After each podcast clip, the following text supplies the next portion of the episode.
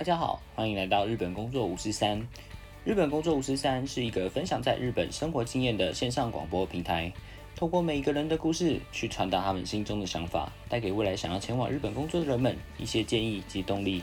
那我们开始准备进入今天的节目喽。この番組は台湾キャリアとペラペラと千人千日の提供でお送りします。 Hello，大家好， 欢迎大家来到今天的日本工作五四三，我是今天的节目主持人，我叫 Chris。今天录制的时间是二零二零年七月十三号的晚上八点半。今天有邀请到一位现在正在东京工作的叶伟先生，简单的自我介绍。Hello，大家好，我叫对叶伟，目前在日本东京就职，呃，第四年。那我以前是台湾大学日本语文学系，然后毕业之后就是跟大家一样在台湾当兵。那之后有先在台湾找了呃日商的工作，那之后觉得好像学了四年的日文，应该要再挑战一下，所以就转职到日本这样子。那一开始是在电信公司工作，电信公司然后嗯多酷梦。哦，三很大家的那个，对对对，大概一年半之后，想说想要来东京试试看，所以又在日本转职了一次，这样，然后就变成现在的工作了。那可以方便请教一下，说你现在在做什么样子的工作呢？我现在在一家税理士事务所担任就是中文的辅助，所以是 J 利息是吗？这样这里是对，哦，J 利息怎么修？哦，そう了解はい了解。嗯。哇，那这个转变算是蛮大的耶。那当初是有想过要往会计方面过去吗？还是说， 其实没有诶、这个转变纯粹是因为有朋友介绍，哦，有朋友介绍？对，有日本的朋友介绍这个工作，那我也觉得说好像可以试试看，因为这是以前都没有碰过的领域，这样。那你当初进去的时候，会不会觉得压力很大？就是，我、靠，这个我什么都不会这种感觉。我到现在还是觉得压力很大，很有挑战性，因为每天碰到的问题就不像是教科书上会写的东西，碰到什么问题，然后就跟就跟先生讨论，然后再一起想解决的方法，哦蛮好蛮好玩的。我们其实有一点跟会计还是有一点不一样，因为我们的工作比较偏向是会计做完之后的事情，因为我客户都是老板或者是每个公司的经理，要跟他们讨论他们的税要怎么处理之类的，然后法律上的问题，所以就很好玩。很好玩。那呃，你在那边工作多久了呢？呃，去年的五月到现一个一年一个月，一年。一年两个月月左右，对对对。哦，这样。那所以现在有慢慢渐入家庭，有习惯了吗？有大概抓到老板的节奏，老板的节奏是跟着我的 tempo 这种感觉。对对对对，就是大概是他要要做什么事情之前，要先预测一下需要什么东西，在他还没讲之前，赶快准备好这样。你上次有跟我们简单的讲到，就是说你觉得说在日本的职场要非常的了解这个所谓的这个 cookie，对不对？就是 cookie 嗯有没有对活动？对，嗯那你觉得这件事情跟比如说以台湾跟日本的职场比较起来，或是以台湾之前做事的感觉跟在日本做事的感觉，你觉得最大不同的地方是怎么样呢？我觉得各有利弊，就是比如说我在以前在台湾上班的时候，主管他们都是有话是直接说的那一种，就是嗯他们会觉得说有话直说会提升工作的效率。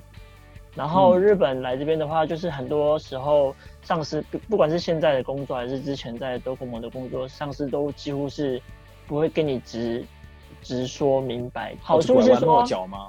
对，比较不好的地方是说，你可能没办法，你如果当下没办法会意到他想要真正要讲的是什么的话，就好像会觉得自己是白目，久而久之，你就会去猜他到底想要说什么，你反而会成长，自己会用头脑去想。那可是每天这样去猜人家的心思，这个真的是到某种程度之后，应该就会变成类似像那种心灵感应，还是变成那种 久而久之，我自己是蛮习惯的，但是身边的朋友好像有些人会觉得说很麻烦，然后他们就会也有因为这个原因就回台湾的人也是大有人在。那你可以告诉我们这个小诀窍是什么吗？就是说要怎么样去读懂空气这件事情。我都是看脸跟他讲话的口气，耶，看脸跟讲话的，讲话的不是说看口气他的嘴角上扬几度，然后 什么的。没有也没有到那么细，但是也可能是因为呃，比如说这几天有发生什么样的事情，然后公司发生什么样的事情，就可以大概才会想说上司他们现在应该会是什么样的心情，然后他们会讲出什么样的话。哦，这我样对我来说是这样子。你们刚开始进去的时候，你们也会有像是什么，嗯比方 OJT 之类的，就是由前辈去带领后辈该做哪些事情那种感觉，有吗？之前的 Docomo 有这个 OJT 的教育训练，那就是制度对，有这个制度，就是很硬的新人训练，请外面的训练新人的公司来训练我们。哦，这对，样子然。后虽然说进公司了，但是前三个月几乎都一直在跑到外面的公司去接受训练。真正到哦柜台上的话，也是进公司之后的三个月，所以哦新人训练是非常扎实。非常扎实，这样子。，对，新人训练的时候，假设做不好会被骂吗？是不会被骂，但是会很丢脸，因为不是只有我们公司的人，就是会很多别的公司的人，我们会聚在一起训练。那是只有外国人呢，还是指日本人也？日本人占多数，哦，日本人占多数哦，哇，那这个压力很大哎。就压力很大，呃，尤其是外国人，所以大家会特别看你，所以就会对很紧张。哦，理解嗯理解。哎、那你是这个转职的契机是什么呢？我在 Docomo 的时候，就是老实说，就是工时太长。我们工作虽然表定是十点到七点，但是我们是九点就要到公司，然后晚上九点或十点才离开，这样。哦，你刚刚原本说对对对早上九，呃，表定早上十到七，对十到七，对然，后晚上实际上离开的时间是，就是九点多或十点这样。哇，那这样子等于差不多加班就多加了两到三个小时，平每一天这样子吗？是因为我的工作就是有外国人都会是我接，所以假设今天六点五十分进来一个外国人的话，我就要接。那基本上你要办一只手机或者是更改契约的话，都要两个小时以上，哦，这样子，所以我就会到哦九点多。它是有，譬如说有特别的繁忙期吗？繁忙期的话，应该是说那国中到高中可能就会有小朋友想要买手机，那个时候就会特别的忙。哦，就是爸爸妈妈帮小孩办这样子。对，然后大人的话就是其实都没差，就是纯粹就是就是其实都差不多啊，只是说假日的时候会比较多人。假日人会比较多。嗯，所以加班的一个大概幅度来讲的话，之前待在 Docomo 的时候是常常加班还是偶尔？哦，每天每天加班。加班，对，那可以小小偷问一下，就是他们这样嗯加班的有没有加班费啊？下班后的有，但是上班前的没有。我知道日本人的做事方式，通常在上班前就必须要，譬如说你要先到公司里面，然后打打扫，然后处理一下、整理一下，开会诶。开会，然后、你们有做早操吗？我们 我们没有早操，啊，你们没有我我们没有早操，我们超幸运的，我真不想跟那个电视剧一样。会吗？啊我我个人是还蛮喜欢做早操的啦。我比较喜欢打扫。哦，打扫是不是？我反而觉得打扫就嗯扫就好了。我觉得可能是开始上班之后嗯就是缺乏运动，然后早上刚好有一个时间可以让你做个早操的话，可以顺便消化一下早餐，是一件蛮好的事情。当初啊，一开始在日本，呃应该说在台湾念日文的时候啊，你是是因为兴趣才进去念日文系吗？还是什么原因去念日文系呢？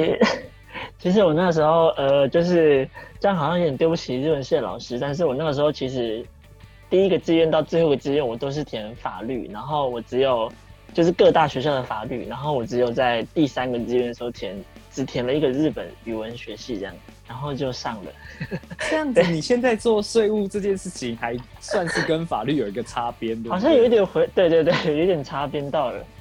哦，不错啊。等于就是说，当初虽然没有选到这个东西，可是嗯阴错阳会之下，然后还是回到跟这个法律稍微有点关系的部分。对对对啊，所以就还蛮妙的。这样想起来的话，如果嗯当初一开始对日文没有兴趣，那去念日文系会不会觉得很辛苦啊？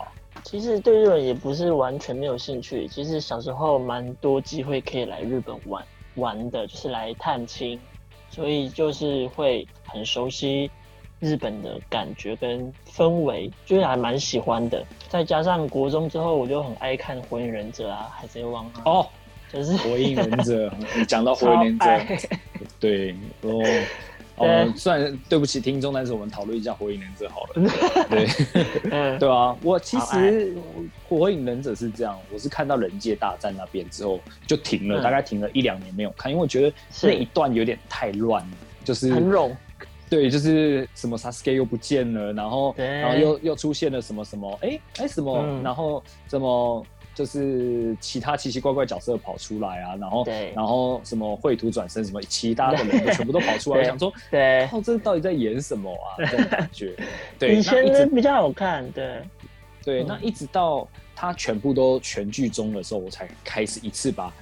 就是人界大战这边，然后到后面全部都把它接完。那是后来就是开始有看到这个 YouTube 有很多视频在介绍一个一个人的，就我不知道你有看过那个人物志那种。哦，有，我大概知道你在讲谁。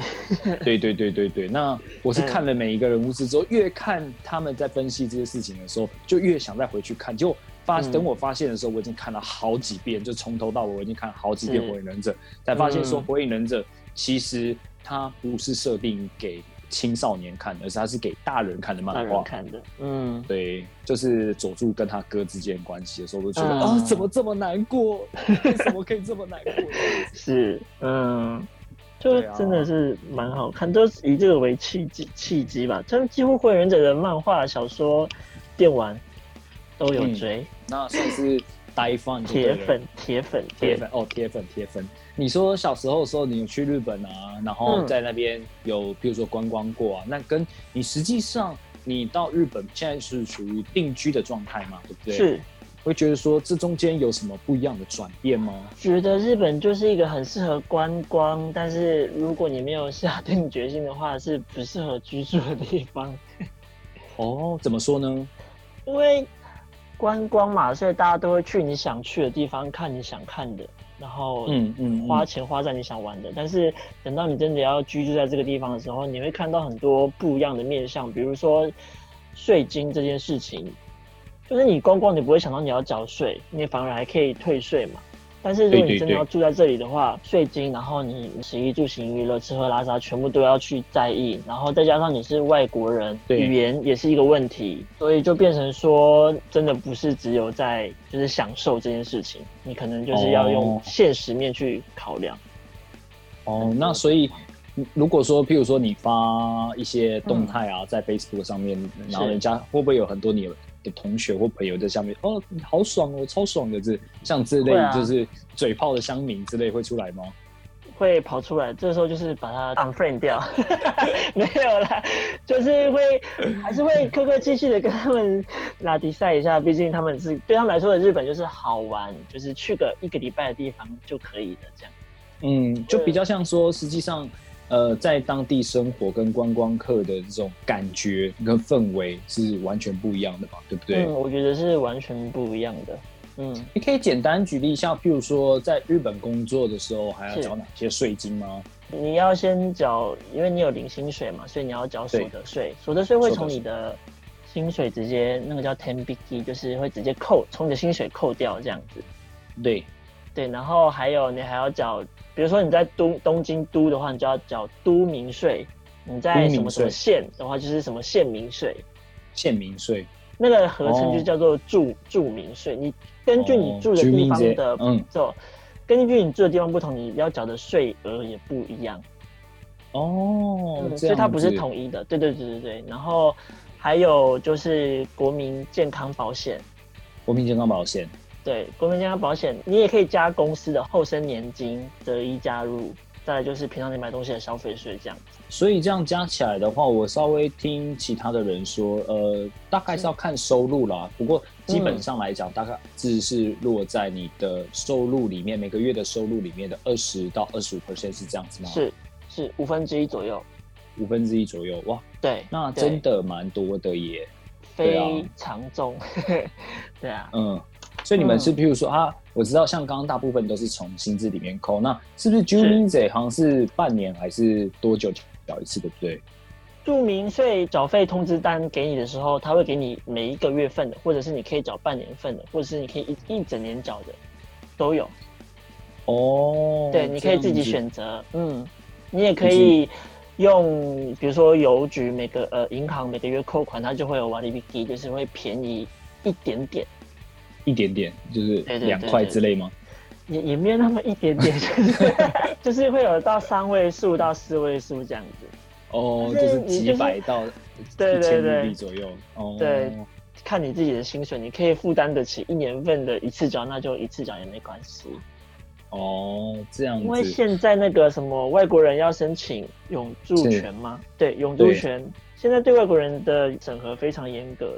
因为如果假设你的税金是未缴或者是迟缴一次的话，你的那个时间就要重算，你要连续是正常时间内缴纳税金嗯才可以申请永住权，比较好过。对，所以未来这个优赏这边的话，也是有考虑要申请永住吗？会啊会啊，永住不用放弃台湾的那国籍嘛，所以 哦就多一个多一个可以多一个选择。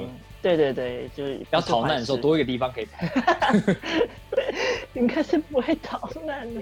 对啦，对，我也希望不要有那一天。对，因为你知道，我们刚好在录制这个时间点呢、在中国发生很多很多的水灾，然后在你看，像是日本这边不是像是中部地区吗？然后嗯九州地区啊、熊本啊对这些地方，其实就真的就是感觉怎么好像今年真的是多灾多难这样子。是是，嗯，那实际上我们刚好在这个时间点里面，刚好日本的疫情又突破新高了，这件事情是你怎么看呢？这会让广大日本的人讨厌我吧？我会觉得好像日本的那个防疫好像太佛系了，太佛系了。他们没有所谓的强制规定一定嗯要怎么样，一定要怎样，他们都是劝诫，希望大家怎样，然后劝大家不要怎样怎样，但是他们没有法则，所以就会变成说，人民好像政府说的是一套，人民就是自己过得爽就好。我觉得也不会嗯大家讨厌你，因为我刚好前两天看到那个日本的新闻，然后包含就 NHK 他们的网站里面在做投票，他们在投票内容就说，呃，日本是不是应该要再次发布这个紧急宣言这件事情是？就是嗯可能在某一些大城市，像东京、大阪、名古屋、福冈这些大城市里面，必须要做短期的封锁这样子。那我稍微看了一下之后，上面写的写说，呃，百分之八十以上的日本人同意，就是再次发布紧急宣言。哦那百分之二十嗯的十几到二十的人，觉得是决定、嗯是觉得不同意。那我嗯相信对于政府来讲，应该是很为难，因为如果你再这样继续封锁下去，我看经济也是搞得你也差不多受不了，对也、嗯你也差不多了这样子。是那但是你不封锁的话，又怕它继续的扩散下去。是你现在住在东京的上野嘛，对不对？我住中野，中野那边还好吗？距离我们家一公里外有一间医院，好像是群聚感染的地方，啊？什么？所以我现在就是不敢去那个地方。这样呢，真的是蛮危险的。因为我以前也有过类似像这样的经验，刚好，呃，大概十几年前不是台湾有爆发过一次 SARS 吗？是对，然后就听说爆发这最初的起源是在一间小诊所，然后嗯我们的我当时念的高中就在那个诊所隔壁，哦，所以一度有传出我们全校大概一嗯万多个人，所有人要被隔离这件事情。哇，我那时候也是心里也是很恐慌，而且我们是每一天上下学都一定会经过那个诊所去旁边搭车。如果是这样子的话，可能我也会觉得说，东京现在有，比如说有像这样群聚感染，尤其像是是。卡布基州这样的地方的话，那对你们实际上居住在那边的人，是不是心理上面的负担很大呢？是真的蛮危险的，尤其是搭那个电车的时候。我搭电车的时候，对，因为电车几乎都是我搭的时间都是满员电车嘛，就是嗯满满的，真的是要、真的是要那个站务员从外面推人的那种挤。哦，对再加上现在哦夏对夏天，然后之前第一波了的时候，大家还会把窗户打开嘛。那现在因为很热，所以会开冷气。开冷气的时候呢，大家就会把窗户关起来，然后哦 又满员电车，所以就会觉得说根本就是病毒的列车在奔跑，就会很哦，啊，所以几乎现在大家都在戴口罩。所以现在他们在搭电车的时候都有确实戴口罩这件事吗？比之前好很多，但是你还是会看到有些人，他是虽然戴了口罩，但是他会把鼻子露在外面，我就会觉得什么意思？就是有戴跟没戴一样，意思意思就好了。对，哦就，是这样子。嗯，那你在日本现在已经到第四年了，对于日本来讲的嗯话，就是生活的这段期间里面，觉得对你来说印象最深刻的事情是什么？大概就是转职上一份工作到这一份工作中间，我大概休息了半年左右，因为我生病了，这样哦，啊生病哦，很严重吗？很严重，我住院，然后那个病的死亡率大概一半吧，一半。啊，医生是这样跟我说的。那你那时候没有想说立马飞回台湾接受台湾健保这样子？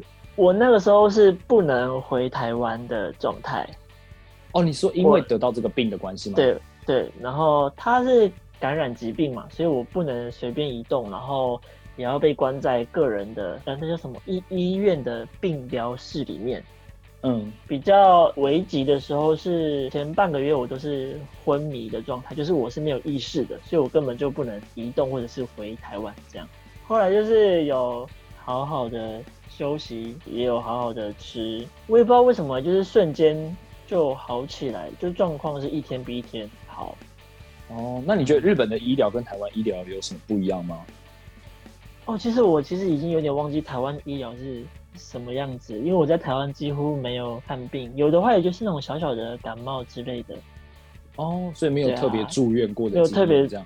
嗯，小很小的时候有住院过，但是就没印象，几乎都是父母亲在帮我处理这件事情。但是要等到来日本之后，第一次自己坐救护车去那个诊疗室，然后我还被绑起来，就是因为我会意识不清的时候，我会呃发狂吗？就是乱叫，然后乱动这样，所以就是有被绑起来的经验。那根本就是卡到硬啊，不是得到什么，算是你这是卡到硬。对，因为就是那个症状会头很痛，然后真的是头会痛到就是你会去捶墙壁的那一种。